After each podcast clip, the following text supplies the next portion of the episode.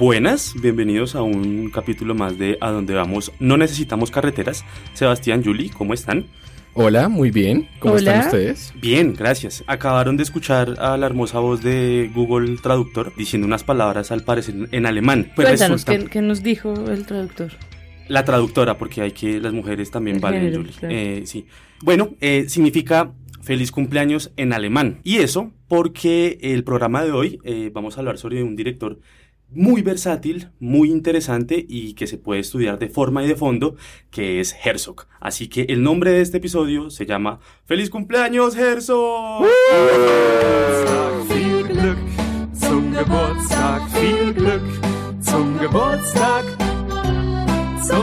Zum Pues cierto que está cumpliendo años hoy, 5 de septiembre. 5 de septiembre. 5 de septiembre también fue lo de Colombia-Argentina 5-0, ¿cierto? Colombia-Argentina 5-0 en 1993. Gracias. Gracias, Farid. Eh, exactamente. bueno, no, listo. Pues antes de comenzar, vamos a hacer como un, un- un pequeño repaso de, de la vida de, de Herzog. Recordemos, pues, él es un director alemán. Nace el 5 de septiembre de, septiembre de 1942. O sea que hoy cumpliría 70 y Muy bien, matemáticas. 75, 76 años. Un hombre que ya está cerca de ser octogenario. 76 años. 76, este uy, pop. Hoy, hoy Sebastián está volando. Eh, 76 años y es un hombre que sigue haciendo cine. Es una cosa impresionante. ¿Qué signo estamos hablando que es Werner Herzog? Herzog es Virgo. Los Virgos son unas personas supremamente trabajadoras, pero es que son una cosa ya como que cae en la obsesión y en lo enfermizo. Si usted, amiguito, a donde vamos no necesitamos carreterólogo, tiene un amigo que sea Virgo, fijo ese man camella como negro. Me perdonarán la expresión tan colonialista. Por aquí en producción una chica que es Virgo y sí es trabajadora, tiene Sí, no es nada curioso. Herzog es una persona que trabaja y trabaja y trabaja. Rápidamente, el hombre nace en Múnich o una población cercana porque su primera infancia se la pasó mucho alejado de todos los avances tecnológicos de la época, ¿no? Entonces él vivía en el campo con su familia, primero tuvo contacto con animales, vacas, gallinas, y su primera experiencia cinematográfica fue como hasta los 11, 11 años y a los 17 años como que empieza a conocer los carros. O sea, es una persona que conoce tardíamente la civilización, lo cual es muy interesante, es muy chévere porque también eso se refleja mucho en sus películas. Bueno, él estudió teoría e historia de, del arte y del teatro, pero pronto pues ganó una, una convocatoria en su país, Alemania, para luego irse a, a trabajar a- y eventualmente vivir en Estados Unidos. Para hacer esta pequeña retrospectiva de nuestro cumpleañero alemán, vamos a hablar con tres ejes principales de películas. Vamos a empezar con toda esta cuestión vampirista y gótica de Nosferatu. Vamos a pasar por eh, también los personajes eh, curiosos y míticos de una Europa huérfana. Y también pues vamos a, a- a llegar a mm, el cómo interpreta todas estas cosas de el descubrimiento de América y la colonización española con Aguirre o la cólera de Dios. Sebastián, bueno, eh, comencemos. ¿Con qué, con, qué, ¿Con qué iniciamos? Bueno, entonces vamos a comenzar con la película Nosferatu, el vampiro de la noche de 1979. En este momento empiezan a correr tus 140 caracteres de sinopsis. Listo, entonces va. Yo hice el ejercicio de primero escribirlo en Twitter para que después no me digan que hago estas Qué muy- lindo. muy extensas. Entonces, un agente inmobiliario, Jonathan Harker, le piden que viaje al castillo de Drácula para venderle una propiedad al conde Drácula en Wismar, Alemania. Perfecto. Fin. Listo. bien. Wow. Ahora sí me puedo extender durante media hora Ah. sobre.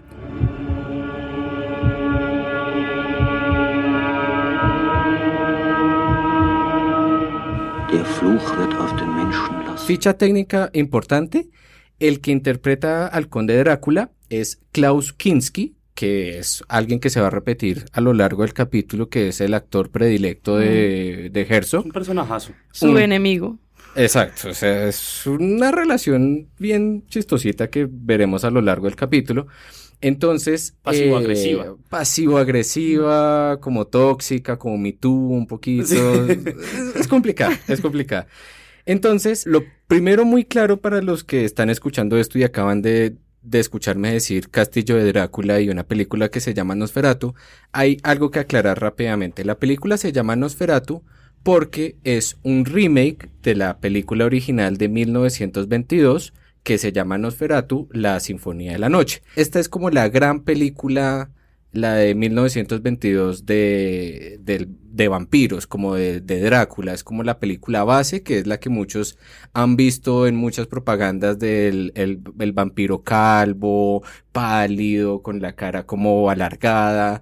Esa es como la película base de la que todos parten del mito del vampiro. Como el vampiro que está en el castillo del terror de Salitre Mágico.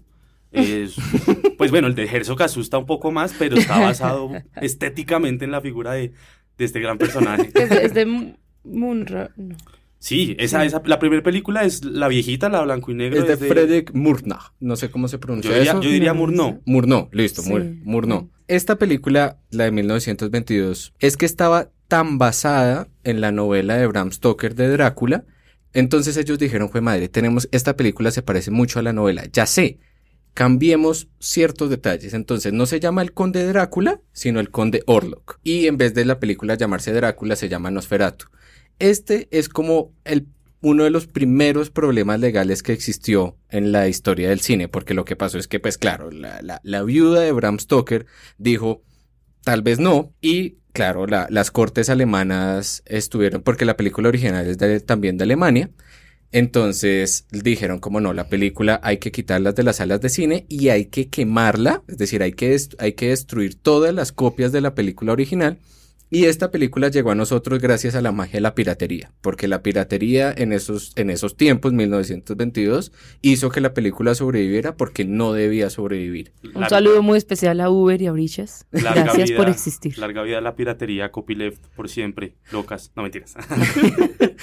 Entonces, por eso es que esta película se llama Nosferatu y no se llama Drácula. Ahí sí viene la película de Herzog, que entonces Herzog estaba muy enamorado de esta película y quería rendirle un tributo por su versión que salió en 1979 y que este tributo, aunque se llamara Nosferatu, dentro de la película sí se habla del conde Drácula, de Drácula, del castillo de Drácula y ya no hay problemas legales con respecto a eso. Bueno, eh, no es nada curioso que Herzog le interesara tanto porque pues es una de las películas pilares de, de- del cine expresionista alemán junto con el gabinete del doctor Caligari y quienes son como Darks y todo eso es, es, es un imperativo pues que la vean, ¿no? Claro, porque es que esta película, lo importante de la primera versión de Nosferatu es que antes de que existieran como las distintas versiones que existían de los vampiros, como el seductor, como el que atrapaba mujeres, el- Edward Cullen. Edward Cullen, como Crepúsculo, como Gary Oldman, todos estos cambios que hicieron, este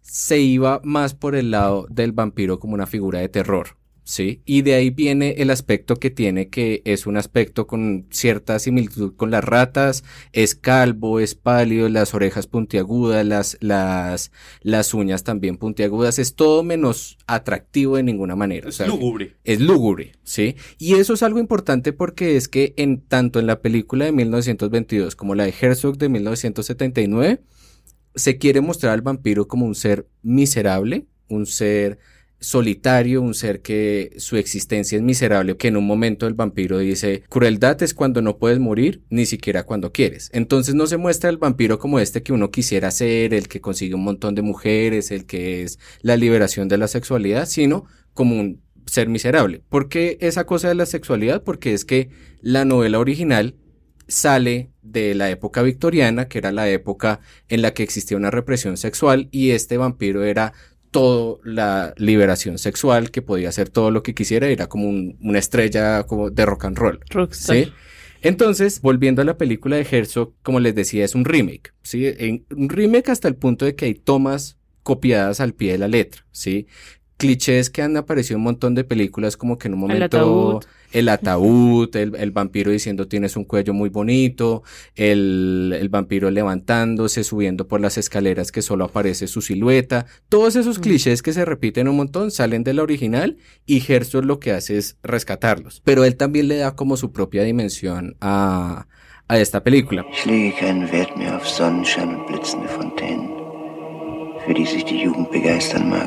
Ich liebe die Dunkelheit und die Schatten.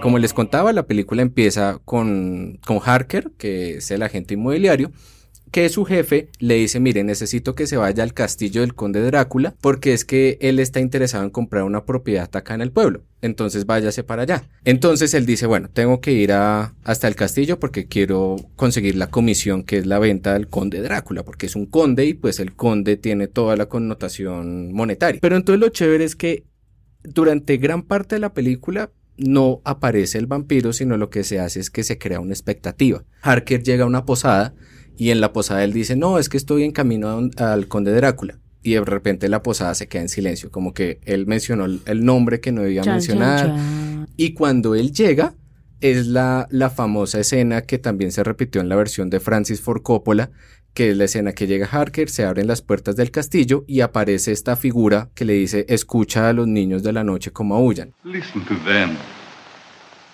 Children of the night. What music they make. Listen to them.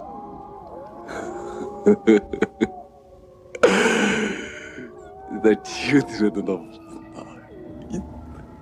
Es muy interesante la película, yo creo que lo, lo- lo chévere que le da Herzog a, a este mito del vampiro es de alguna manera devolverlo a sus orígenes. Sus orígenes no solo de la película de 1922, sino incluso a sus orígenes de la novela de Bram Stoker de 1897, que es el aterrador, el que no se muestra como un héroe que uno quisiera seguir, porque lo que ha pasado con el mito del vampiro es que ahora la gente quisiera ser vampiro.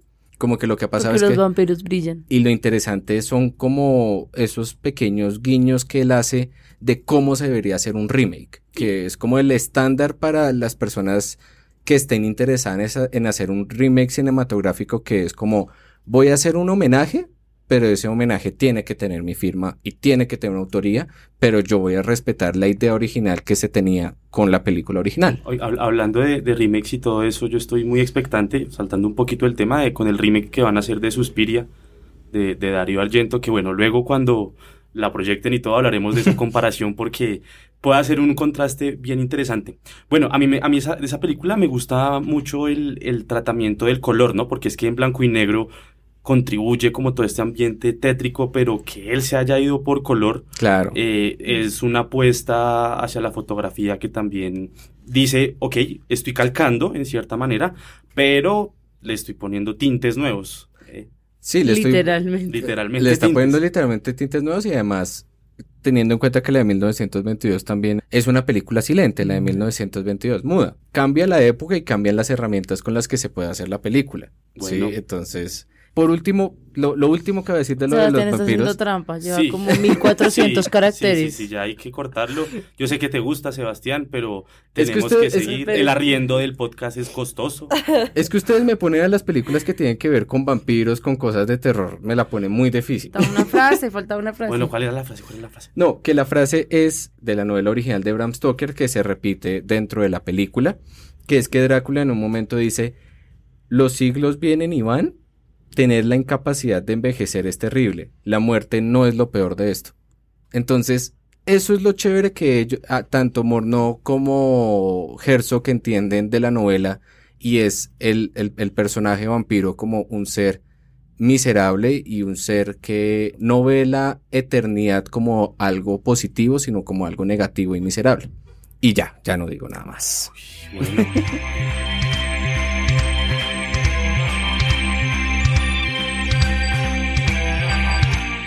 Veanla, gracias, gracias. Este, mm, bueno, ustedes se preguntarán de pronto para quienes nos han escuchado antes, con anteriores directores como Bergman, eh, hicimos, digamos, un pasón cronológico.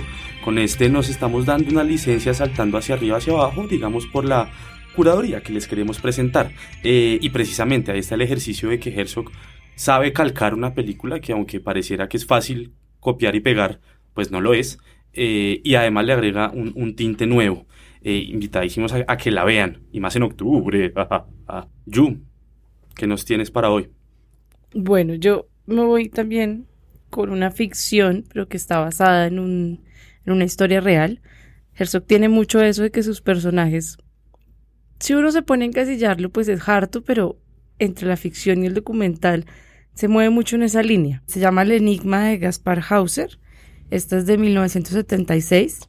Kaspar Hauser wurde auf dem Unschlittplatz in dieser Stadt, so wie er hier steht, Tiene, su nombre original en realidad es Cada uno para sí y Dios contra todos. Ve, Para ser más dramáticos. qué gran título. Ujú. Los títulos antes eran como más dramáticos, Sí, ¿no? Sí, más claro. chéveres. Ahora, no, ahora son... Tienen que ser corticos, ¿no? Como... O sea, este era. Nosfera- eh, este era Nosferatu, la sinfonía del horror. por eso, wow.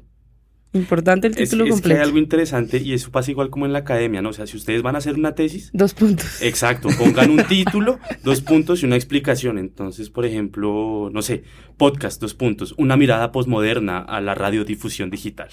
Y eso, eso, Eso suena, vende, eso, eso vende. vende. Eso da becas, pues. Bueno, entonces en Gaspar Hauser está basada en la historia conocida como el huérfano de Europa, que es un chico que, según dicen, era de la nobleza, pertenecía a la nobleza, pero fue negado. Hay chismes de todo tipo, tanto como que fue hijo de Napoleón II, pero hijo bastardo. Entonces lo negaron, bueno.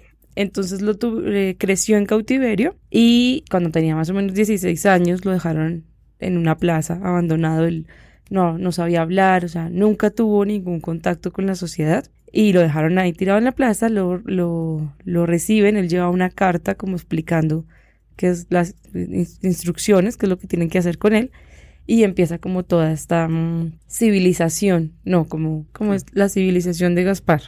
El ser civilizado. Sí Ah, Ok, ok, sí. sí. porque pues él no, no sabe hacer nada. Entonces, bueno, esta película tiene algo muy interesante, eh, sobre todo en el personaje, y es que además de todo buscaron un, un, un actor que no era profesional, sino que fue alguien que también creció, pues no en cautiverio, pero sí en orfanatos. Entonces, de por sí, esa caracterización, tienen que verlo. O sea, es alguien que uno ve incómodo, como zara- zarrapastroso, muy desadaptado, que de verdad, o parece como si estuviera un poco retardado para la época, no sabe leer, solo sabe escribir su nombre, porque además eh, la persona que lo cuidaba, hacia el final del, del día en que lo iban a soltar, le enseñó a escribir su nombre y le enseñó solamente una frase. Pero entonces se vuelve como en el personaje, un personaje más del freak show que entretiene a la élite en esa, durante esa época alemana. Entonces toda la nobleza, todo el mundo está como encima de él buscando, pues es un fenómeno, es alguien que viene de alcurnia pero no se sabe comportar, no habla, no dice nada.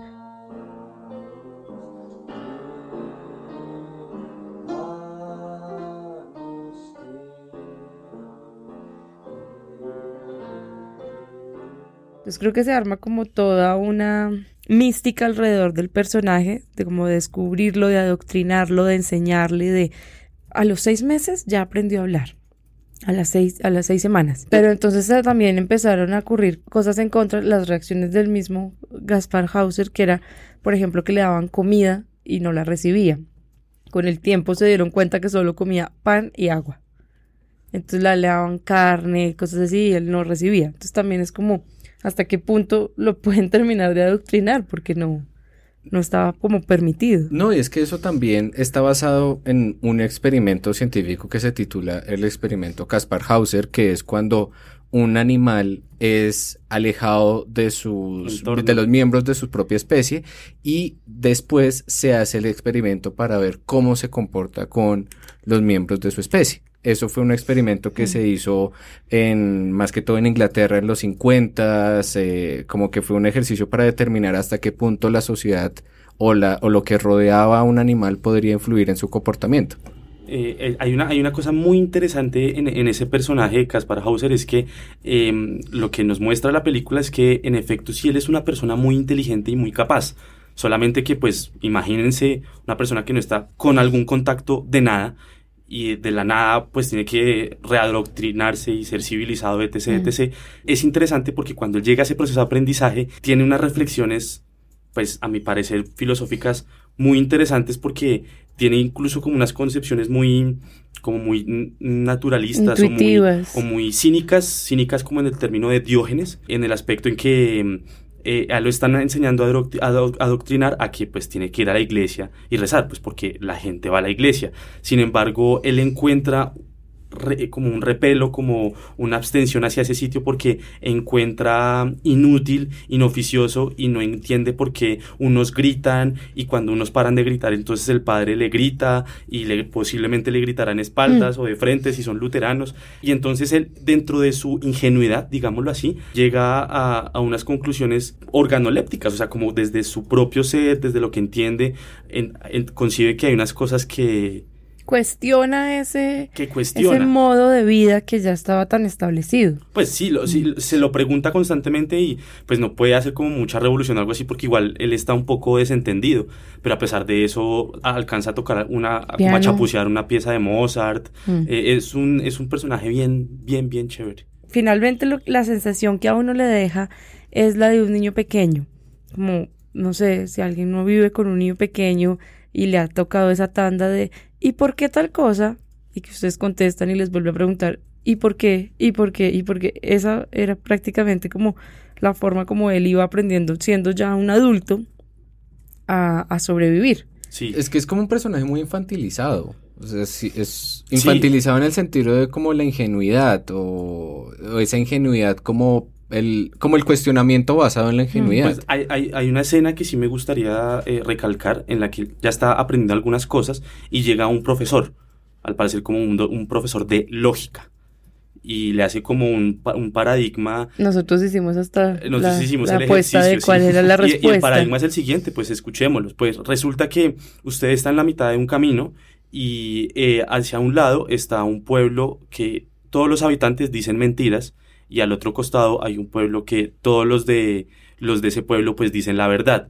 Eh, y usted tiene que saber a, a dónde moverse y de repente pues llegan dos personas, eh, al parecer correspondientes a cada pueblo. Y la pregunta que le hace el profesor es, ¿Usted qué pregunta le haría a esas dos personas para saber a qué pueblo pertenece? ¿Usted qué, qué pregunta Uf. le haría a esa persona? Es, es, es, es, es compleja. Antes de que él respondiera, como que hicimos ahí la apuesta de... Pues no la apuesta, como cuál sería nuestra respuesta. ¿Y qué hicieron? ¿Qué Pues hicieron? No, pues dinos tú, ¿cuál Sí, es tu sí, sí. No, respuesta? yo, mientras yo pienso, es que estoy pensando porque No, pues es que sí, que si usted yo eso sí se la le dio la respuesta, abeja. sería como, ¿es de noche o es de día? Ok, Claro. Algo, Algo que yo puedo identificar, algo que yo no, no tengo que, no, no es subjetivo. Pues a la respuesta que yo llegué es como si él tuviera una fruta o algo así al lado y digamos es una manzana roja, le preguntaría a la gente, ¿esto es una manzana roja?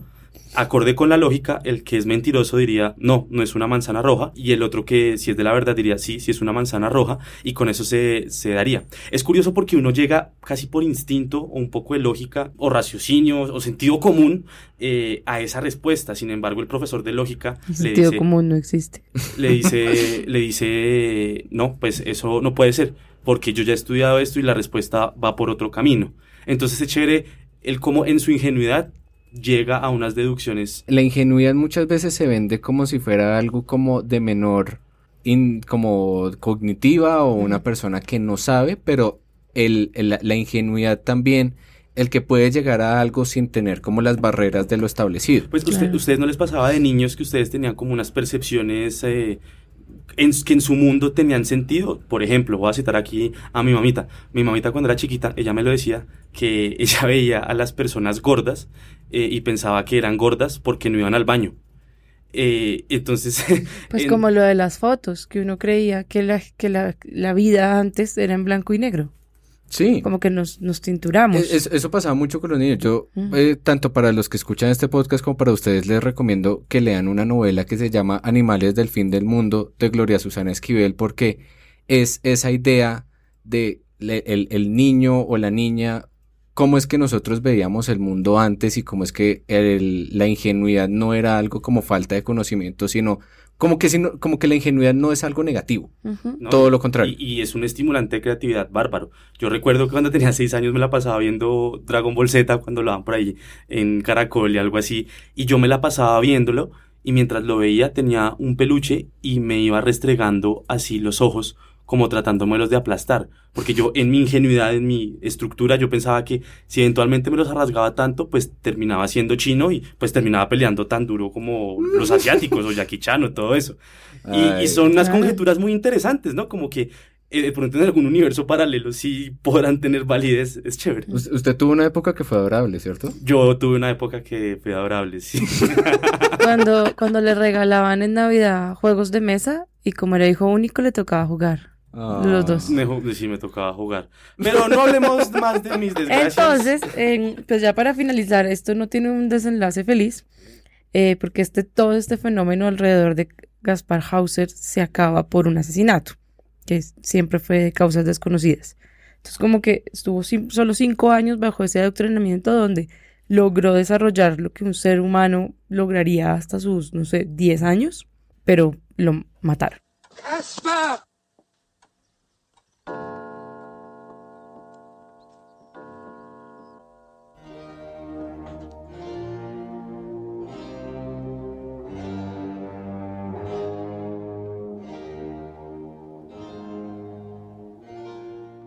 Pues em, para dar como un pequeño apéndice de esta película, me puede dar un salto para hablar una de las facetas bien interesantes de Herzog.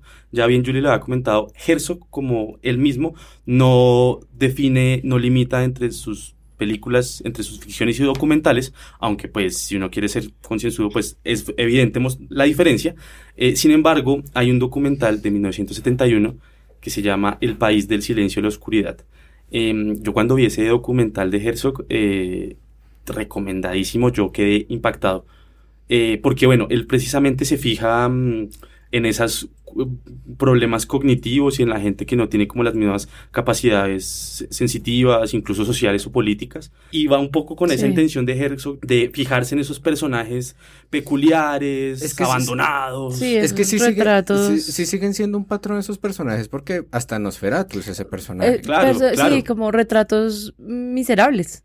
Esa es la palabra de- del podcast. Re- sí, como retrato miserable, retrato como de alguna manera paria de la sociedad, pero no un paria que esté por debajo. Eh, Sí, no es por no No, miseria. Exacto, claro, sí, exacto, eso es lo interesante, como que es, es un paria, pero no necesariamente alguien que sea por debajo de la sociedad, sino alejado y no necesariamente alejado hacia abajo, sino también alejado hacia arriba, como que ve la sociedad de otra manera y con cierta distanciamiento, de alguna Sí. O manera. alejado hacia sí mismo también. Exacto. Bueno, no, pues pasamos primero por eh, cómo los remake am, Herzog los imita muy bien y les da unos toques de personalidad. Cómo Herzog se fija también con esos personajes peculiares, personajes que también está, por ejemplo, un documental como Grizzlyman, que más tarde podemos hablar un poquito de él. Sí. Es súper lindo. súper Eh, lindo. y la otra tercera película que digamos que en parte la curaduría puede representar un grupo más de películas es la que yo les voy a comentar eh, y es em, Aguirre o la cólera de Dios. Am Weihnachtstag des Jahres 1560 erreichten wir die letzte Passhöhe des Andengebirges und sahen zum ersten Mal in den gelobten Urwald hinab. Es una película de 1972. También está el emblemático Klaus Kinski y en 140 caracteres, cosa que Julie no hace porque pues al parecer... Ay, pero no, me lo pidieron, Ah, a mí no, se me porque hay que, olvidó. hay que pedírselo. No, no, no, una, en autonomía uno lo dice, pues. Eh, pero no importa, para Oye, pero no fue larga mi, mi sinopsis. Fue larga la explicación, pero la sinopsis no lo fue. Igual que la mía, la sinopsis fue corta. No, lo tuyo fue como un ensayo, una tesis de grado. Bueno, bueno, yo se las voy a resumir casi como a, a manera de haiku, porque es que yo no puedo articular con solamente 140 palabras. Descubrimiento de América, Aguirre buscando el dorado, Aguirre traiciona a la corona española. Eso es esa película, Wow. palabras más. Si algo nos Guau. enseñó Wes Anderson fue hacer haikus. No, y Peñalosa. Eh, la licuadora eléctrica, el parque de diversiones. el- La licuadora luminosa. Es un maestro, ese es mi maestro, mi luz hacia el haiku. pero bueno, Aguirre, esta película fue filmada en Perú principalmente, pero digamos que en varios sectores, dándole prioridad, digamos, a- a- al Amazonas peruano. Y sí, en efecto, cuenta como en la época de la colonización española, ellos están buscando el dorado, ¿no? El dichoso y tan anhel- anhelado dorado. Y se dan cuenta. Como el nuevo álbum de Shakira. Uf, Uy, no, ¿qué es esa mierda? uf, perratearon No, el dorado. no, no, rápidamente. Retomando, resulta, se encuentran que eh, la selva espesa de Sudamérica se los carcome y están haciendo una expedición a la nada infinita en pérdidas y se quedan estancados. La misma, eh, lo mismo denso de la naturaleza los deja quedarse ahí y hay un grupo que les decide irse río abajo, un río que es revoltoso, picado, una vaina impresionante. Y en eso está pues eh, Aguirre y, y otro comandante, pero resulta que ellos también van y van a la nada, porque es que no encuentran nada, solamente agua, maleza, eh, y empiezan a perder comida, todo. Pero Ni siquiera encuentran indígenas. ni siquiera encuentran Por un indígenas. pedazo, sí, so- solamente después de mucho tiempo encuentran dos. Eh, y resulta que el que era comandante en, esa, en ese momento de esa expedición dijo, no, devolvámonos, y ahí es cuando aparece Aguirre, interpretado por Klaus Kinski, obviamente con la piedra que caracteriza tanto al personaje como al actor, dijo, pues suerte. Hernán Cortés desobedeció y consiguió México. Nosotros tenemos que hacer la misma cosa porque nosotros somos guerreros y nos vamos a separar de la corona española, pues. Y pues bueno, él decide irse, irse más adentro de la selva a ver si encuentra el dichoso dorado.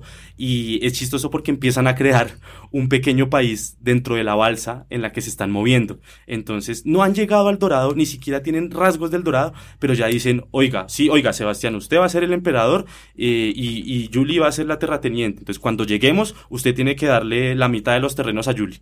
Y, y- y apostaban, o sea, apostaban cosas que tenían en la nada. Era Sí. una megalomanía, una cosa impresionante. No, sí, es que ahí como dato de contexto ñoño, el, el perfil psicológico del conquistador era este ser que en su propia tierra no era un ser importante, no era un- una persona con poder, una persona con un poder dominante, porque muchas veces las personas que terminaban llegando a estas tierras eran eh, parias de la sociedad, eh, pues la sociedad europea.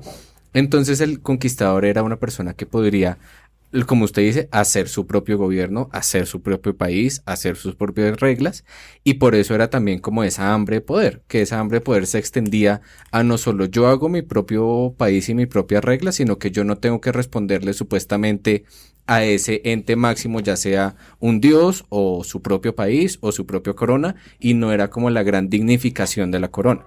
So kann es nicht mehr weitergehen, Männer. Das Gelände hier ist so schwierig, dass wir einfach nicht. Hier sind überall Indianer. Aguirre wagt nicht, sich jemals gegen die spanische Krone zu erheben. Wir sind hier nicht in Kastilien. Und ich sage, wir können unsere Aufgabe so nicht erfüllen. Und ich sage, wir erobern jetzt auf eigene Faust. Sei ruhig, Aguirre. Ist noch jemand da? Claro, es que, porque eh, ante- bajo mi apreciación, considero que Aguirre puede marcar un- un- unas otras películas porque yo encontré algunas similitudes en esta película, eh, un poco con Cobra Verde, que vamos a hacer un pequeño ápice también de esa película, y pues obviamente la más emblemática de él, que es Fritz Carraldo, eh, es una travesía épica, un poco más moderna, de un hombre pues que quiere cruzar un barco porque quiere montar su ópera en la mitad del Amazonas. Entonces, estas películas, digamos, las, eh, puedo agrupar un poco en el sentido que el, el proceso de, de- de- de- elaboración fue bastante complejo. Antes de hablar de esas complejidades de, las, de, las, de la película, ¿usted sabe cómo Herzog pensó eh, esta película Aguirre? ¿Cómo? Gracias. Eh, pues mire, qué chistoso. No es nada loco que, Herzog cúmplalo bien el- en el 5-0 con Colombia, porque es que Herzog también tiene un, un poco una relación con fútbol. Eh, resulta que el hombre eh, estaba jugando en el equipo de fútbol como de algún barrio, alguna empresa, y en el trayecto donde se iban a jugar hacia otra ciudad, él escribió como la idea de, de, de Aguirre. Recordemos que hay una de las cosas bien interesantes de Herzog es que él no usa los dichosos storyboards. Lo que le interesa es como grabar prácticamente en el momento y la situación sin una mayor cosa preme- premeditada. Resulta que el man tenía la idea y se fue a, viajar y pues claro, como son borrachos y son futbolistas de barrio y toman y se emborrachan, les le manchó de alcohol como la idea, o sea, le volvió una nada la, la idea que tenía. Entonces le tocó volver a reescribir en mucho menor tiempo la historia para, para luego irse. Es muy curioso porque esta película, Aguirre, fue hecha más o menos con 370 mil dólares. Eh, digamos, no es, tan, no es tanta plata para tener en cuenta la logística que ellos son ale- alemanes que tienen que ir al Amazonas peruano a grabar durante seis semanas y a irse a lo profundo de la selva. Lo que dice Herzog en, en alguno de sus, de sus comentarios es que él quería grabar a los conquistadores, en efecto, cansados. Y para grabar los cansados no es como, ay, llegamos en carro y te haces el fatigado. No, ni mierda. Los puso a subir. Los puso a subir y a caminar selva adentro para mostrar el verdad, la, la verdadera fatiga. Y, y por ejemplo, eh, es que es impresionante, de verdad, la, el, el, método de la realización, porque grabar en, en ríos furiosos y rápidos es una cosa que, o sea, por ejemplo, si a mí en Canopy me da miedo sacar el celular como para tomarme una selfie, que se caiga, ¿no? Imagínese en esa época tener esa cámara en esos rápidos. Sí. No, es una cosa, no, una es que locura. Es, es eso, locura. eso responde como un poco a la idea que tiene la actuación, como lo que hablábamos en el capítulo anterior con Pedro Salazar sobre el, el actor natural, pero acá yo siento que lo que ha pasado un poco con los actores de, de Herzog, que es que no es como el, no tanto, a veces pasa el actor natural, pero muchas veces es el actor naturalizado el actor que yo no voy a simular algo, sino que voy a hacer ese algo, ¿sí? Eso es algo, hay muchos directores de ese estilo, está Herzog, está Hitchcock, está Tarantino, que son directores que tratan de crear eh, con los actores la idea de que la actuación es algo que yo puedo fabricar, o sea, yo puedo fabricar el cansancio. Yo no voy a simular o actuar el cansancio. Uh -huh. Yo puedo fa fabricar el horror. Yo puedo fabricar el tedio. Entonces, si tengo que repetir la escena de la ducha de Hitchcock, la grabación 600 veces hasta que esa salga como yo la tengo fabricada en mi cabeza, se hace. Si yo tengo que llevarme a los actores para que sientan cansancio, para que sientan extenuación, para que se sientan en la mitad de la selva, me los llevo hasta allá. Es como esa idea de que la actuación yo la puedo fabricar como si fuera un producto. Pero eh, hay, hay, hay, un matiz interesante en Herzog, que es lo que a mí, por ejemplo, me, me apasiona, es que sí deja un poco al azar, ¿sí? Por ejemplo, digamos, Hitchcock eh, puede ser una persona un poco más milimétrica y digamos, Herzog lo puede ser también, pero él deja un poco eh, que ocurran las cosas y no tiene las cosas como tan con tantos parámetros de pronto como la, eh, el, el, cine canónico se tiene que realizar, ¿no? Como con un storyboard y un guion adecuado y no sé qué. Él, él da un poco esas licencias. ¿Ustedes sabían que este man Herzog le pegó un tiro a Kinski una vez? Sí, ¿Lo sacó de quicio? Por eso es que también decíamos lo del Me Too y no, Kinski no fue la única víctima. Eh, sí, claro, no. No, Herzog que por eso decía lo complicado. La, la, como él puede fabricar todo, entonces, ay, ya sé, necesito una herida, ¿qué, qué tal si le pego un tiro? Para más daticos, véanse el documental de Enemigos Íntimos o My Best Friend, creo que es así en inglés. Es el documental en el que precisamente Herzog muestra cómo es su relación con Kinski, con Kinski. Es que es una relación viciosa, o sea, se odian, pero el resultado que deja se en la necesitan. pantalla se necesitan. Es una cosa impresionante. Y Kinski es, es, es una como, característica. Es como el, el, el, el, el Guasón y Harley Quinn. Es como Frida y Diego. Es como Uribe y las FARC. Así podemos seguir. Podemos seguir todo.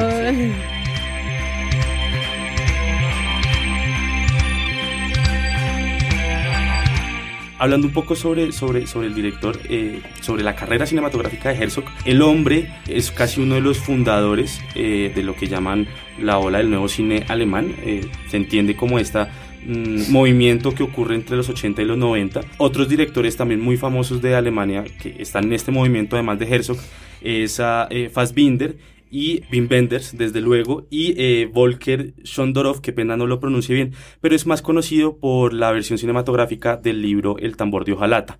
Mm. Eh, estas, estas películas se caracterizan porque Alemania tuvo un auge económico importante y que se le pudo inyectar a la, a la cinematografía y además de ellos tener ese, ese, ese, esa aval de, económica, también estaban, querían desligarse un poco de toda la tradición alemana que ya tenían de, de, cine. Porque curiosamente Herzog decía, no, es que mmm, para mí el mejor documental que he hecho es Fritz Carraldo, porque es que eh, a pesar que uno lo conciba como una ficción, él no está haciendo efectos especiales ahí, él no está poniendo computarizado o sobremontajes, no, él en verdad puso un barco que cruzara el Amazonas. En, en, ese sentido, hay mucha noción de verdad de lo que está mostrando. Aunque en el podcast nos gusta mucho trabajar la idea de centrarnos como en, en, las películas y no tanto como en lo que es alrededor de las películas en Herzog que es muy difícil no hacerlo. Cada uno de los detrás de cámara de cada una de las películas podría ser una película por sí sola. No, o sea, luego. Por esa idea, lo que decía ahorita del tema de la fabricación, o sea, yo puedo fabricar todo. No tengo que pedírselos como actores, sino que los puedo hipnotizar para tener un control sobre ellos, ¿sí? Eso es lo jodido de este hombre, porque es que no es, claro, es el, el, el, el director visionario y todo lo que hemos venido hablando a lo largo del capítulo, pero también tiene esa noción muy complicada de, de, de, del control de la película y del control de todo lo que haga parte de la película y de que los que lo ayudan son simplemente una, una extensión de él. Entonces él no necesita un pensamiento independiente, él necesita una extensión de sí mismo. Hay, hay una pequeña cuñita para redondear ya un poco lo de mi película, es que justo, justo Aguirre como Fritz Carraldo y Cobra Verde, en lo personal yo las agrupo porque tienen unas características particulares, es que en las tres estuvo Klaus Kinski y las tres fueron grabadas o bien en el Amazonas o en Sudamérica. Quiero hablar un, po un poquito cortico sobre Cobra Verde. Esta película fue grabada eh, también en Colombia. Y eh, lo interesante de esta película es también actúa Klaus Kinski, es como Cobra Verde es un asesino que se va hasta Ghana porque resulta problemas por allá. Es interesante porque también hay muchísima participación de actores colombianos en esa película. Aquí empieza el jet set, es Carlos Mayolo. Carlos Mayolo actuó en esa película. Eh, en esa película también actuó Salvatore, Salvador Basile. Eh, y también estuvo eh, este hombre de la Candelaria, Santiago García.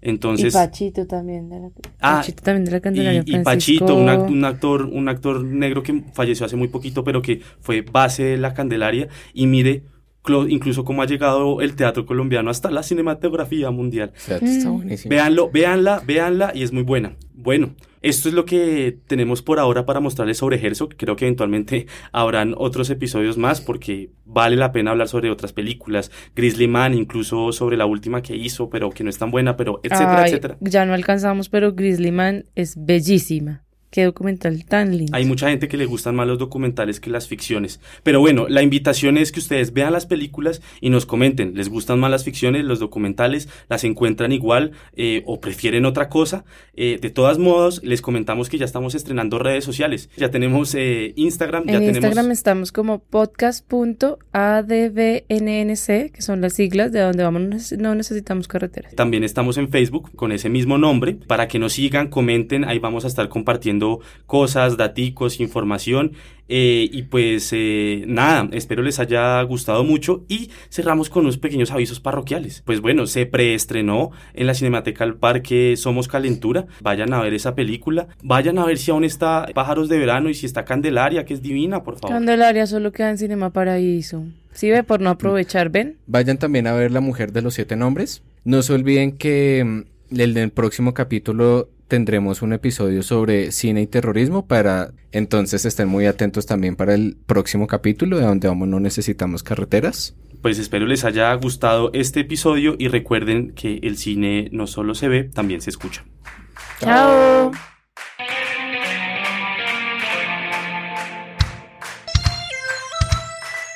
070 Podcast es el espacio de la revista 070 donde periodistas, autores destacados, críticos, blogueros y distintas personalidades cuentan historias sonoras. 070 Podcast es realizado en colaboración con anfitriones como Camilo Hoyos y Gloria Susana Esquivel y es producido en los estudios de Acorde FD. Cuenta con la colaboración de María Elvira Espinosa, directora de arte de 070, la música es de Gabriela Navas y la dirección y edición general es de Sebastián Payán.